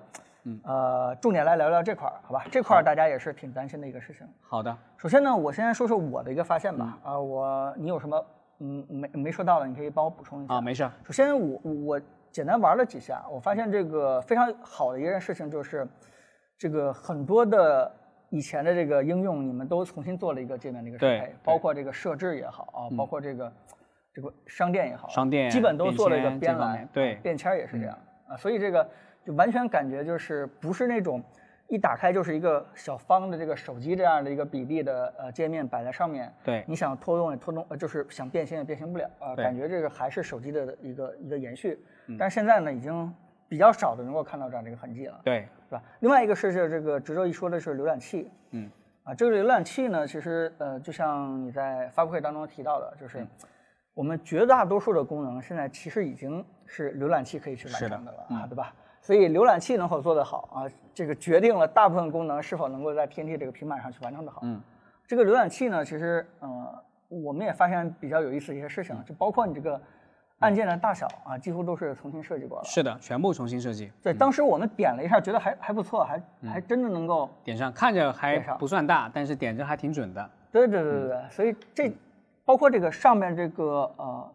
以前是几行来的？以前反正是缩了一行。对，缩了一行。应该完全是缩了一行。对，彭总能，嗯，我去一下洗手间吗？你和大家再聊两句。我跟他去聊聊。这个是我我我我发现了一些点。好好好，实在不好意思，嗯，没关系，马上回来。能够把我的麦克风给关掉，要不然会很尴尬。啊，行，好的，这个正好我们可以聊一些这个，啊啊，海州在的时候，我们可能不太能说的一些话题了啊。好，我们继续去说完这个我的发现啊，好吧。呃，所以它的浏览器其实做的是功能是非常完善的。在我简单去用的这个这一天当中吧，我们并没有发现特别多的这个兼容性问题啊。包括这个啊，它可以看到啊，包括我们直接拖动一个这个标签页啊，也是完全可以新起一个浏览器的。所以这这些特点呢，都是已经非常接近这个桌面的 Safari 啊，或者是这个 Chrome 的一个体验的感觉了啊。所以浏览器做得好，其实基本上已经了呃成功了一半了。另外呢，还有什么？就是，啊，今天这个呃美女产品经理所提到的这个剪映，是吧？其实，当我听到这个剪映啊，为了这个 TNT 大平台去做了一个适配的时候，嗯，其实我第一反应就是说啊，剪映会不会功能很弱啊？但其实呢，现在的剪映真的是不像大家去印象当中呢，只在手机上去做一个玩具，啊，真的不是这样的。如果你去认真去了解一下剪映的话，你会发现它的功能真的是很强，尤其是以前我们这种视频工作者啊，有些。可能是一些用这个 Premiere 或者是 Final Cut 非常高级的技巧啊，去做一些抠帧啊，去做一些这个啊非常这个精准的对齐。这些功能其实，在剪映上很多功能都是已经可以做的了。那更别说这个像我老婆一些非常简单的一些这个游记也好啊，非常简单的做了一个这个这个小孩的一个记录视频也好，我相信绝大部分功能剪映都是可以去做的。那么剪映放到大屏幕上有什么好处？就是它的这个剪切呀，它这个对齐呀。是吧？尤其是在这个笔上去做的话，其实是，啊，感觉是非常的呃，非常的精准，非常的这个奇妙的，绝对不是你在这个，呃，手机上直接拿着很粗的手指去做这个放大缩小啊，这样一帧一帧的去做比对，不是那样的，啊，你这个鼠标，你这个笔直接就可以定义到那个你想要那个帧上，直接就做剪切了。所以当这个，呃，剪映出现的时候，我觉得啊，这个视频剪辑这个功能啊，这个事情也也可以解决了啊。呃，另外还有什么？就是我们大家最关心的这个呃三件套啊，办公三件套。呃，说句实话，其实以前呃这点是 TNT 解决的不好的，可能我们可以用 WPS 去解决，但是最终呢，这个在以前的这个呃架构当中，可能呃坚果啊、锤子啊团队还要自己去解决很多这个 IM 软件啊，像子弹短信啊，或者说一些办公软件啊，但是呢。是吧？呃，非常这个有意思的事情，借助了这个今日头条的平台啊，包括这个飞书，这个飞书这个软件其实是非常好用的啊。这里边给大家安利一下，这个包括整个疫情期间啊，我们公司的办公啊，基本是在飞书上进行的。那么在飞书上呢，其实这个呃呃基本的一些打字功能和一些这个呃 Excel 这个计算这个表格的功能呢，基本上我们都在飞书上去解决了。另外呢，就是这个大家可能关心的这个 PPT 的功能，我相信这个。把 Keynote 的功能，飞书也是很快啊就可以去解决的。所以我觉得，呃，TNT 到今天呢，其实是呃赶上了一个非常好的一个走势，就是说很多在大屏幕上那些软件，慢慢的去这个怎么怎么说呢？对吧？HM5 化或者是网络化啊，这个这个浏览器化。那么呢，就很多不是这个直接 Excel 啊，不是不是直接这个 exe 文件啊，必须要安装一个非常大的一个文件包，不是这样了啊。很多这个呃呃趋势呢，都是在往轻量化去走。那么这时候 TNT 出现啊，就是正好啊，不用去解决很多这个只能在 Windows 平台上才能去安装这样的一个呃尴尬的问题啊。很多这个我们在电脑上去用的功能，其实在啊现在这个安卓平台上已经完成的比较好了，只需要有人去。非常认真的去做一个适配这个屏幕尺寸的一个啊这个操作逻辑啊界面也好啊，基本上就可以去解决了。所以细数到现在啊，大家这个上网对吧，浏览器对吧，这个这个办公三件套，包括这个视频剪映啊，我觉得都已经啊在这个上面已经完成的不错了啊。另外一点，我们也试了一下啊，这个虽说是给 TNT 啊这个手机做的一个外设，对，但其实呢，我们也试着去插一个笔记本，对，发现。兼容性还非常的不错啊！你的笔记本一下就变成了两台笔记本啊，所以一千九百九十九啊，两千块钱还多了一个笔记本，还多了键盘、触控板。其实天梯我们内部想的那个名字，中文名叫天梯，爬上天梯，然后正好发音也是天梯。啊，嗯，也我们也注册了天梯这个名字，对，就是对我们来说是一一项一道天梯。我们要努力往上爬。对，这个这个 Go 这个名字，我觉得起的蛮好的啊，因为因为我现在比较了解 VR 这个领域，对吧？对对。哦，其实啊，其实这个 VR 他们经常会用一个 Go 来来来分别这个是，对吧？来来来，是一个形容移动，对，分体机还是一体机啊？我觉得蛮好的。嗯。啊，我们继续聊这个 TNT，好吧？这个刚才我也简单讲了讲这个呃，我看到的一些生态，包括这个在飞书上做的这个生产力的一些几件套，对，包括这个剪映啊，解决了我们平时剪视频的这件事情。是的，还有没有其他的？呃，WPS 算吗？WPS 当然算了，它一直是支持你们支持最好的一个。对对对，我们这一次 WPS 里边有大量的软件应用，包括你看里面有一些工具，啊，我们觉得都。都非常有意思，就是因为它是一个从移动出身的，当然它是老牌的 Office 起家的一个软件，但是我们觉得它的脑子很活跃。比如说，它也在我们之前就开始考虑移动端处理文档的问题，它在里边给了大量的 PC 上可能要很重复操作的东西，在手机上立刻就能出来。比如说像是扫描图片、图片转文字，然后它的移动端还有一个我很喜欢的功能叫论文一键排版。嗯，我在念大学的时候写论文的时候最头疼的就是论文。论文排版的格式很难调，我不知道这是 Word 留下来的一个一个历史上的疮疤一样。我不认为排版论文这件事情应该是现代人做的事情。调页编剧，我我不知道有没有共鸣的直播间。调页编剧，调行距，调宋体，然后呃摘要的部分是一个字体什么的。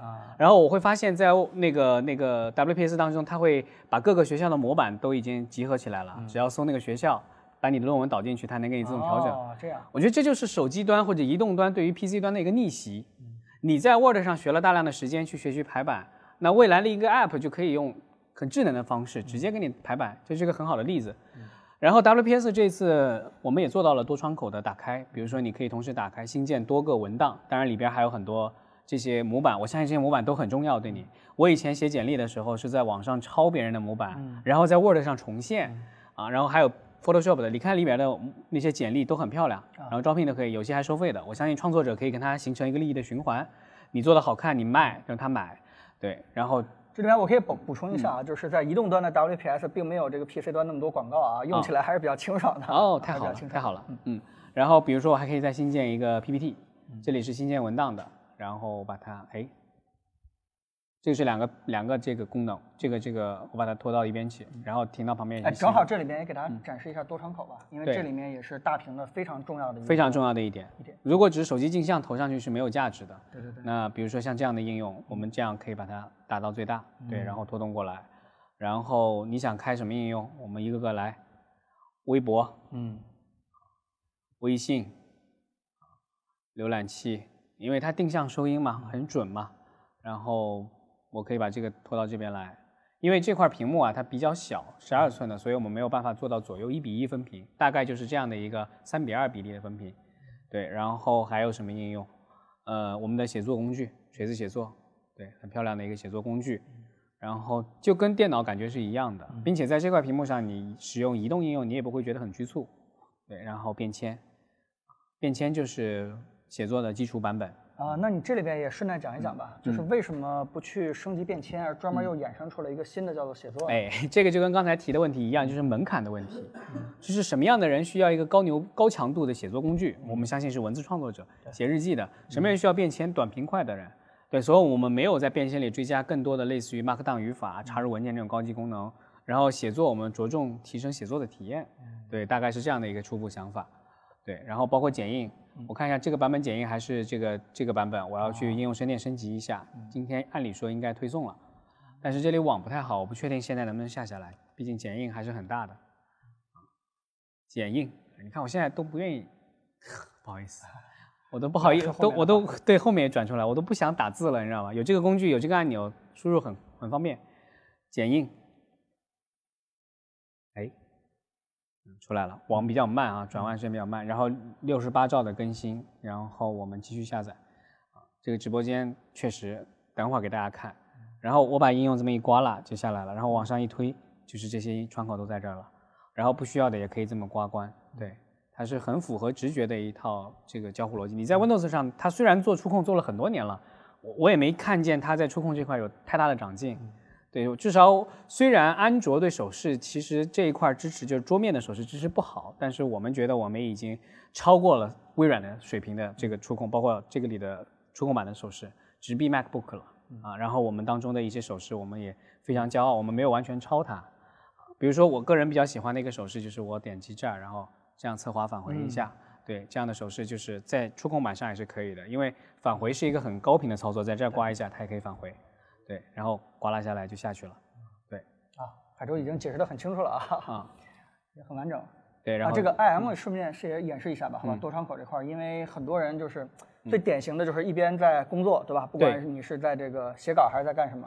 另外一点呢，就是在关注着这个，啊对吧？通讯软件的一些这个新的一些信息。嗯，我相信这个这个功能在 TNT 上已经这个实现的非常好了。对，嗯，呃，你想呃，看一下吗多窗口多窗口的这个？IM 的哈，对，关闭，哎，不好意思，这个地方，哎嘿嘿，我想语音把它关闭全部的，耍帅失败了。嗯，关闭全部。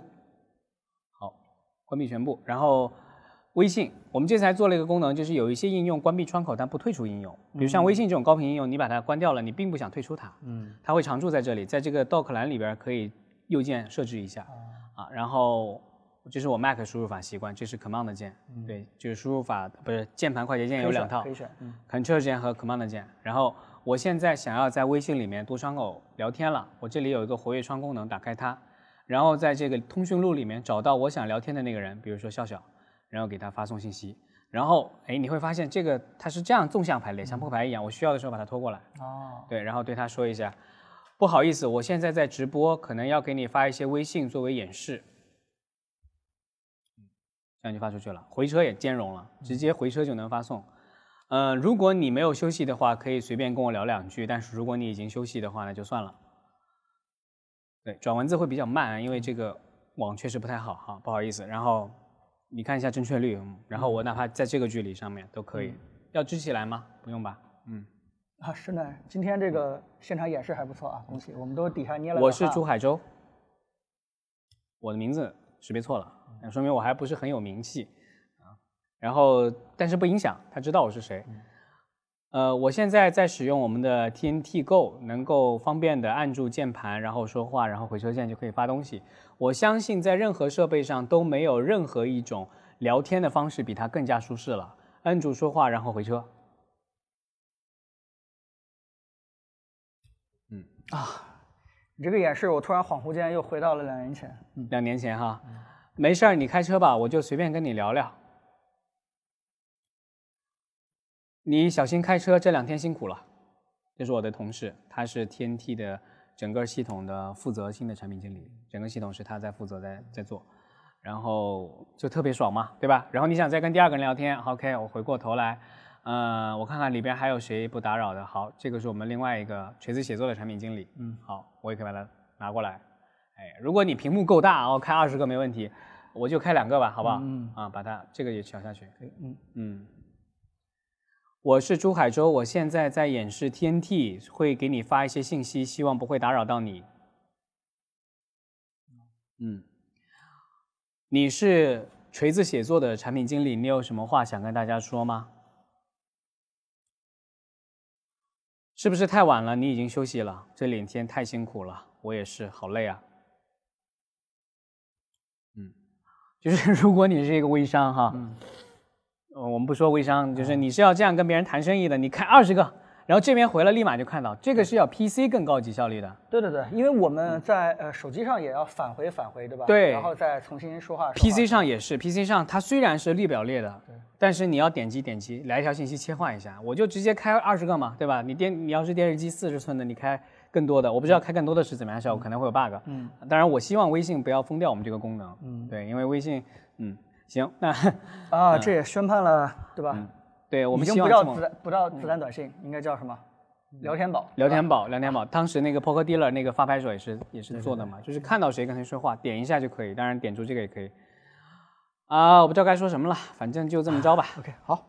其实其实演示到这儿啊，就是海州，我是呃越来越体会到，就是你之前发过一个微博，就是你今年做的所有的功能的升级，可能是你之前做过所有工作的总和。对。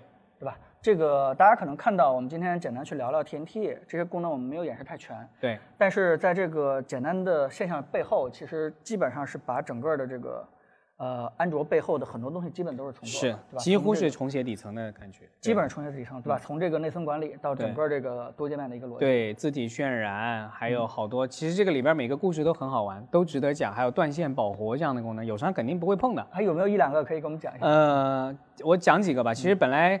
演讲稿里面是准备的，嗯，然后包括也有一些 demo 那一趴，然后因为时间的原因，我剪掉了几个 demo，然后也把稿子缩减了一下，嗯，比如说我们说字体渲染这件事情，嗯，呃，你知不知道微软也在做字体渲染这件事情？就是一个低分屏的系统向高分屏系统演进的时候，一定要做字体渲染。Mac 做这件事做得很好，低分屏上也很清楚，高分屏上很清楚。然后我们做安卓的时候，好的，你洗澡吧，给我发了一个整挺好，对。然后安卓遇到了一个逆向的问题，就是它本身在安卓四往后，它是个高分屏系统，它就没有见过 PPI 低的屏幕，所以它高分屏竟然很好。所以有些用户买到我们手机回去插了个一零八零 P 屏幕，老显示器，哎呀，发现这个好糊啊。然后这个问题怎么办？我们找安卓，安卓不会给我解的，因为它是面向未来的操作系统，它为什么要解决未来这些问题？我们就想办法重新做了一套字体渲染。让它显得非常的清晰，这是我们投了大量人力做的。图像也是一样，有人反映一零八零 P 下我们这些图标是模糊的，因为没有逐级去渲染它。然后现在我们也做了，然后包括窗口渲染也是。你知道为什么呃华为、三星这样的大屏系统它最多只能开几个窗口吗？因为它是用一种很原始的方式，手机上的方式去渲染每一个窗口，每一层都要渲染一遍。然后在这一块我们有很多的专利技术，让你开十八个窗口不用每个窗口都渲染。这个要讲起来真是滔滔不绝，还有断线保活，比如说我现在用这个手机，哎，我插上那台手机，好，这是新的，这是那个演示。呃，刚才哪一台机器是？这是激活未激活的机器。好，这个电这个事情在电脑上也不会遇到。嗯，比如说我现在，好，不好意思，它进入一下系统。嗯，我。嗯，我就打开一个西瓜视频好了。这里有没有西瓜视频？好像没有安装。然后我就打开个抖音好了。我们假定它是一个电影，好不好？嗯。就假定是个电影。然后我现在不是手机在给它供输这个这个传输。然后呢，我在看电影的过程当中，我有事上厕所，然后我把这个东西拔掉，然后去了洗手间，然后再回来。你觉得这个电影应该是怎么样的？应该是立刻就能回来给我继续放的。对，在我们一点零的系统里边，拔掉以后，过一段时间回来，应用就死掉了。嗯啊，然后友商也是这样子的，它最多就是给你把这个应用重新打开来，但是不能够续传。你这里甚至写了一半的字，我拔掉再插回来还是一样的。哎呀，这些细节实在太多了，太大。你这个手机为什么做不到？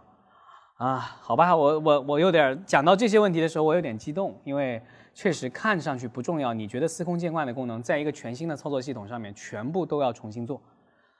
很不容易，很不容易啊！我我觉得，我不知道咱们镜头对面的观众有没有能够 get 到咱们现场这个情绪。其实我也是挺有点激动的，原因是什么？就是海州，呃，我不停的在跟这个咱们监管团队的人一直在交流沟通，交流和沟通。但呃，说句这个呃有点私心的话啊，就是可能大家有些人把这当成一个工作，但是呢，我一直看到你不停的在把当初这个。未来重新定义未来十年电脑这件事情，嗯，不停的往前去推进，呃，而且你每一步推进的这个一步一步的，我们都能看得到。感谢。就是就是，可能最开始的时候，我你看我们聊到现在的时候，我们一直没有提到那个人，对，包括你整个的发布会当中，我我相信可能有些观众可能会偶尔去聊到他，但是。是其实我相信，如果不是故意的话，可能已经慢慢慢慢，呃，看不太到他的一个痕迹了。是的。但是，呃，突然你又把这个重新定义这个电脑拿出来，并且你也是在一点一点的往前去推进的，这点其实我也非常受感染，因为我们理想中非常美好那个事情，可能我们现在做不到，但是我们最重要的事情是说，要一步一步往那个地方去是。去接近。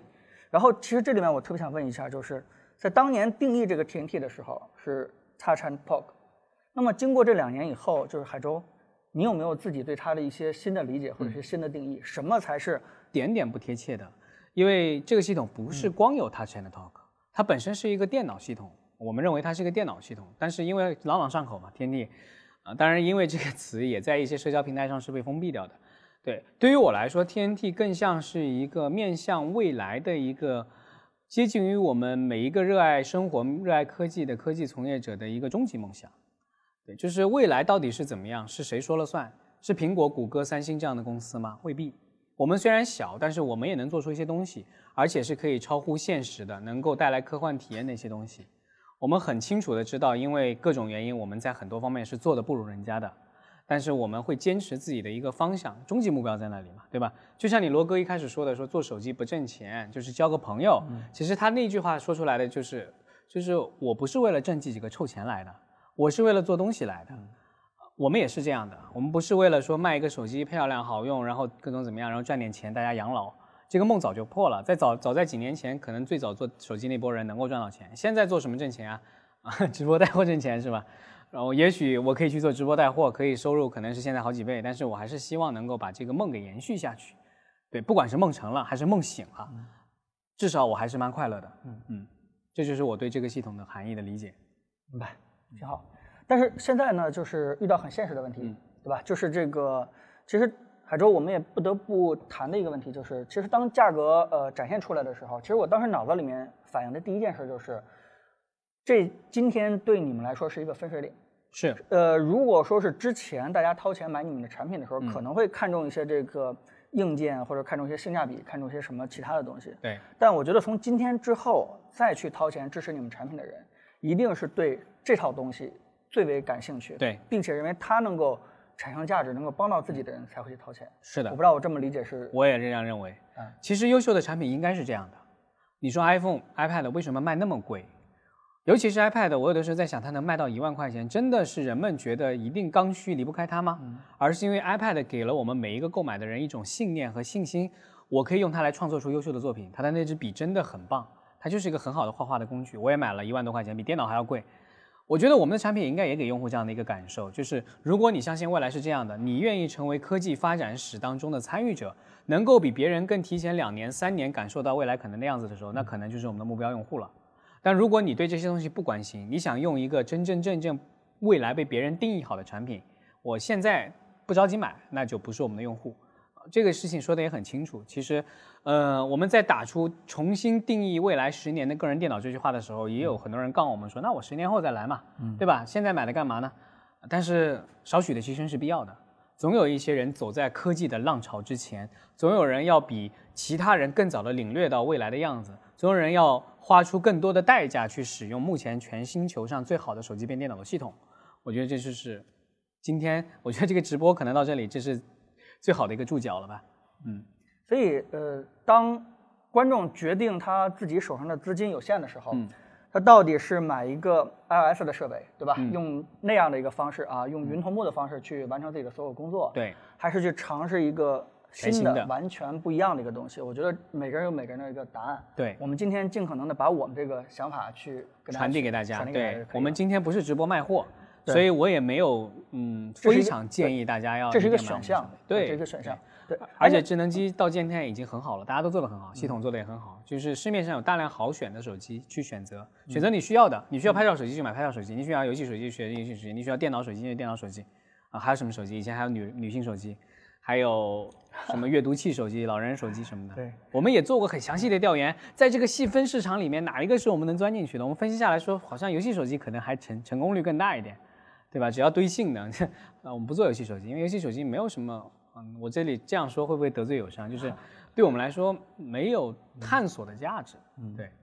呃，我其实我自己也感觉啊，就是当这个呃 iOS 苹果的平台把这个所有的呃桌面的呃这个全都转到 ARM 以后，嗯，吧？这个是给这个所有的软件生态的一个厂商一个转移的一个时间。对对。啊，当真正实现这个桌面和移动已经大一统的时候，嗯，它会不会像今天的 TNT 一样，从这个手机反向往大屏幕去去走，去做这弥补？嗯，起码它那会儿已经具备了。走不走的话，他自己去根据自己的产品方向去判断。我们赌这个方向，我们相信这方向是对的。嗯嗯。而且我觉得特别要鼓，就给苹果鼓掌的一件事情，它是希望把它的桌面系统往 ARM 平台上移植，并且它给了两年的时间去做这方面的移植。因为只要开发者真正动起来，不要把它的那些应用基建立于叉八六或者叉六四的平台上，用完全不一样的指令集去做这件事情，安卓也会受益。啊，甚至微软的 Surface 那个 Duo 也会受利受益，这是一个大家全人类罕见的一起往一个方向走的一个事情，所以这里也特别感谢苹果，它给我们两年的时间，让我们再好好做一做。两年以后，万一它出一个这样的东西，那挺好，就看谁功夫更硬了哈。分久必合。行，我也替观众问一个问题，就是说，那有没有考虑过出一个带算力的平板呢？嗯，也许会有，也许会有吧，也许没有。其实我刚才也说了，如果要做的话，其实不难做。嗯，这个但是我们要很深深的去评估这件事情，到底做出来以后能不能挣钱，嗯，对不对？以及它到底能解决哪些问题？因为我不太希望发现这两个设备是独立的，虽然它现在也是一个平板独立的，然后你就要涉及到怎么把手机东西导进去。最最最让人遗憾的是，国民软件不然不能在两个设备上登录。嗯，你领领导我的意思吧？对，你要在这上面使用微信，你要把它退掉。嗯，啊，那没办法，那还不如一个呢。对，当然我们也会评估的，就是如果大家真的需要的话。呃，我们也会考虑这件事情啊，啊，这是在安卓平台当中挺尴尬的一件事，是挺尴尬的事情，真的是很多事情，哎呀，好了，不说了，没关系。好，那海州就是这个，呃，做产品嘛，我们都懂，这是是一个取舍的一个艺术，对吧？我们今天直播跟大家去聊天，不会像其他厂商那样，就是只说只说自己的产品去好，啊，怎么怎么去好。对。那其实呢，我这里边真心想问你一个问题，就是说，呃，这个产品在取舍的过程当中。今天终于面试了，像自己的孩子一样。嗯，那对于这个产品面试的这个结果，哪些是你觉得呃非常欣慰的啊？终于做出来了，做到了。哪些是你觉得挺遗憾的？哎呀，这个这个非常这个，呃，我懂你意思，太多了，太多了，嗯，太多了。因为这款产品我是参与核心，就是产品定义的，我是它的软件 PM，嗯，然后当然后面因为忙发布会的事情，我找了另外一位帮手去接手我下面的工作。就光这一款产品来说，其实我们一开始对于它的定位是一定要超性感，所以它不是 Surface 这种造型的，是一个看上去不一样的一个外形，然后超轻、超薄、超长续航等等。我们想在传统笔记本里面，因为它有天然的优势嘛，对吧？它不需要装算力，它可以做出一些不一样的举动。我们也做了这样的设计，然后最终发现成本太高了。这个东西可能要到五六千，我们自认为还没有这样的信心去跟一个六千块钱的 iPad 去打，尤其是它没有算力的时候。虽然我们可以做的很科幻啊，我们做过很多科幻的设计，这是比较遗憾的。所以今天看起来它是有点中规中矩，只能说够用，只能说价格控制在很合理的一个范围内了。但是它的厚度、它的重量各方面控制没有达到我们想要的那根线，这很遗憾。实打实的说，但是让我很欣喜的是，我们的软件研发团队实在太给力了。呃，很多人跟我们说这个产品是不可能做出来如期上市的，尤其是无线投屏跟这个数据回传这个模块，我们评估了很长时间，当时是想当做一个试验品来做，做出来就做出来，做不出来就不做了，啊，不是不做了，就回头再说吧。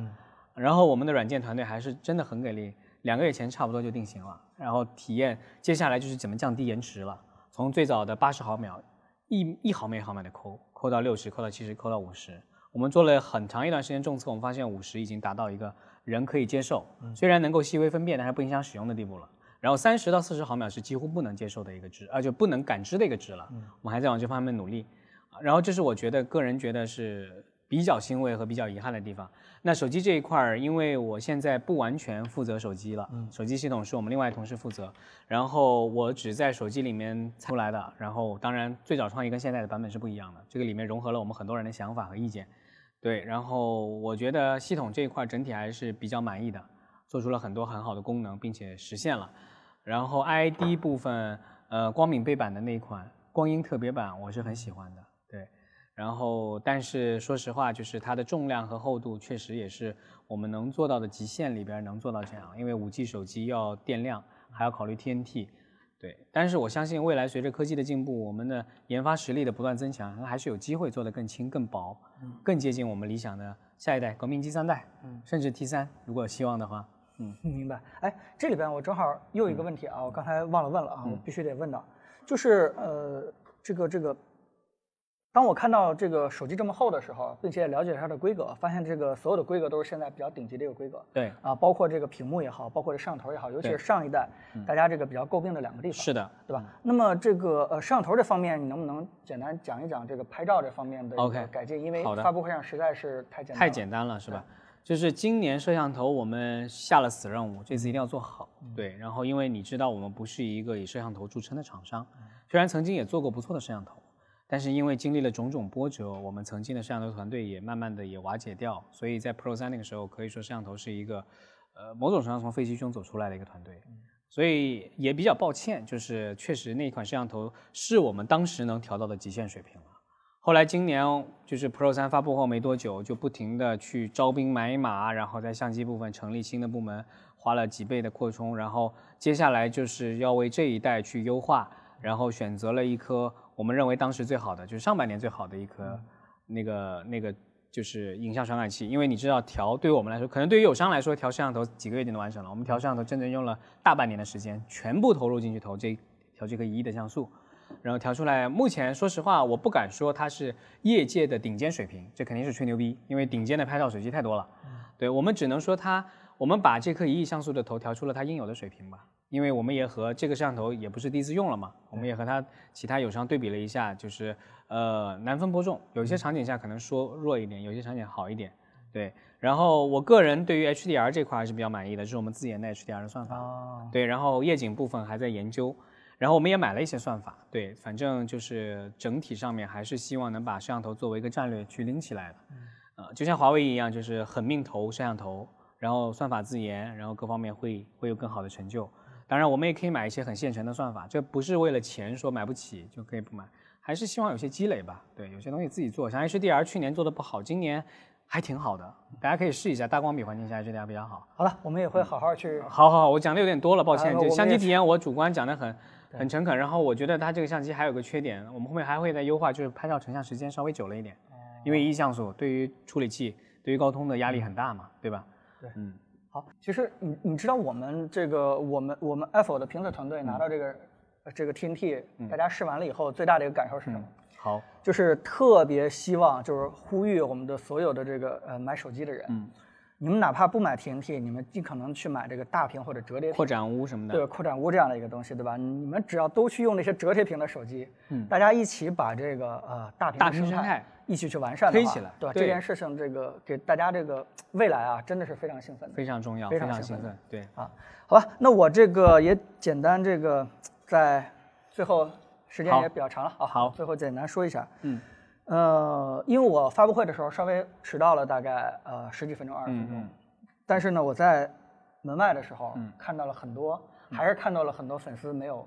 进来是吗？他们在外面其实非常着急的在等着票，尤其是有认认出我的人，然后直接就就拉住我说：“哎，彭总，你有没有票什么之类的？能不能进来？”对，这是我在外面跟他们去这个做了一个合影。